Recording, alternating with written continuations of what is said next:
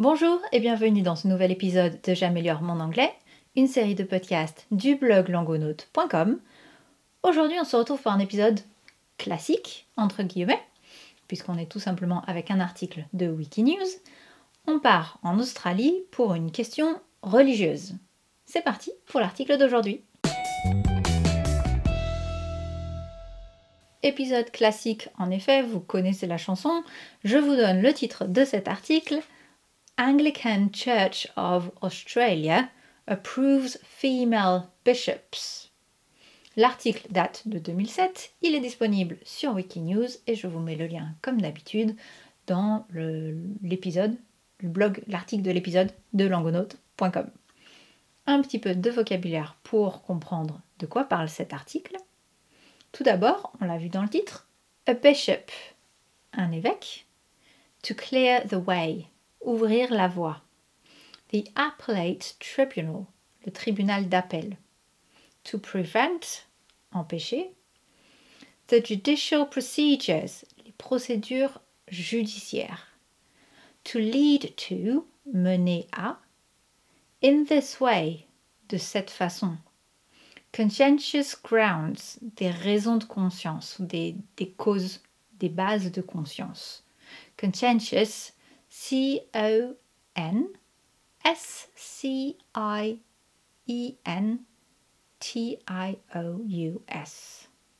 Conscientious. A biblical principle, un principe biblique. Je vous donne juste le vocabulaire en anglais.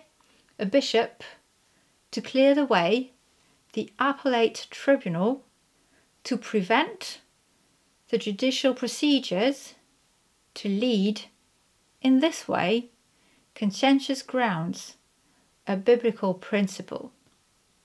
Et on passe tout de suite à la première lecture. Anglican Church of Australia approves female bishops. The Anglican Church in Australia has cleared the way for women to become diocesan bishops. In a majority decision, the Anglican Church's highest legal authority, the Appellate Tribunal, found that there was nothing in the church constitution to prevent a female priest from being consecrated as a bishop. The decision means there could be female bishops as early as next year. The church has permitted female priests for more than a decade. Sydney Anglican Archbishop Peter Jensen opposed the decision. While I respect the judicial procedures which have led to this result, I am disappointed that the matter has now been resolved in this way. Dr. Jensen said. Those who are opposed to this development base their objection on conscientious grounds as a matter of biblical principle. Voilà donc cette nouveauté de l'Église anglicane en Australie qui autorise maintenant les femmes à devenir évêques. Avant de passer à la deuxième partie, je vous le rappelle, si ça vous plaît, partagez. Et je vous encourage à écouter tous les épisodes euh, de 101 à 105 au moins, puis bon, la suite aussi bien sûr, mais pour me donner un petit retour sur ce que vous pensez de cette variété, de ces changements. Ça m'intéresse vraiment de savoir si ça vous plaît, si ça vous est utile, et puis si du coup ça vous encourage un peu à écouter plus souvent, parce que c'est vrai que ça varie un petit peu. Voilà. Donc dites-moi ce que vous en pensez et faites connaître le podcast autour de vous. On passe à la deuxième partie. Le vocabulaire. A bishop, un évêque. To clear the way, ouvrir la voie. The appellate tribunal, le tribunal d'appel. To prevent, empêcher. The judicial procedures, les procédures judiciaires. To lead to, mener à. In this way, de cette façon. Conscientious grounds, des raisons de conscience, des causes de conscience. A biblical principle, un principe biblique. Deuxième lecture et on termine comme d'habitude par une petite question juste pour vous.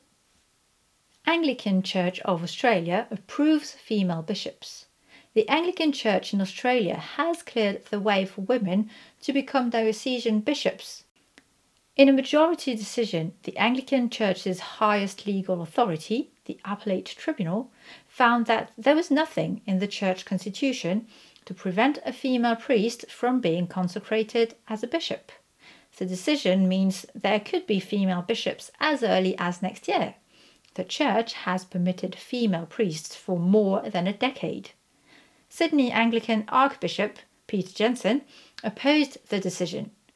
While I respect the judicial procedures which have led to this result, I am disappointed that the matter has now been resolved in this way, Dr. Jensen said. Those who are opposed to this development base their objection on conscientious grounds as a matter of biblical principle. Now, here is my question to you How do you feel about women becoming priests and bishops? You may have a strong opinion, you may not. It's important to try and express it. That's all for today. Thank you very much for listening, and until next time, bye.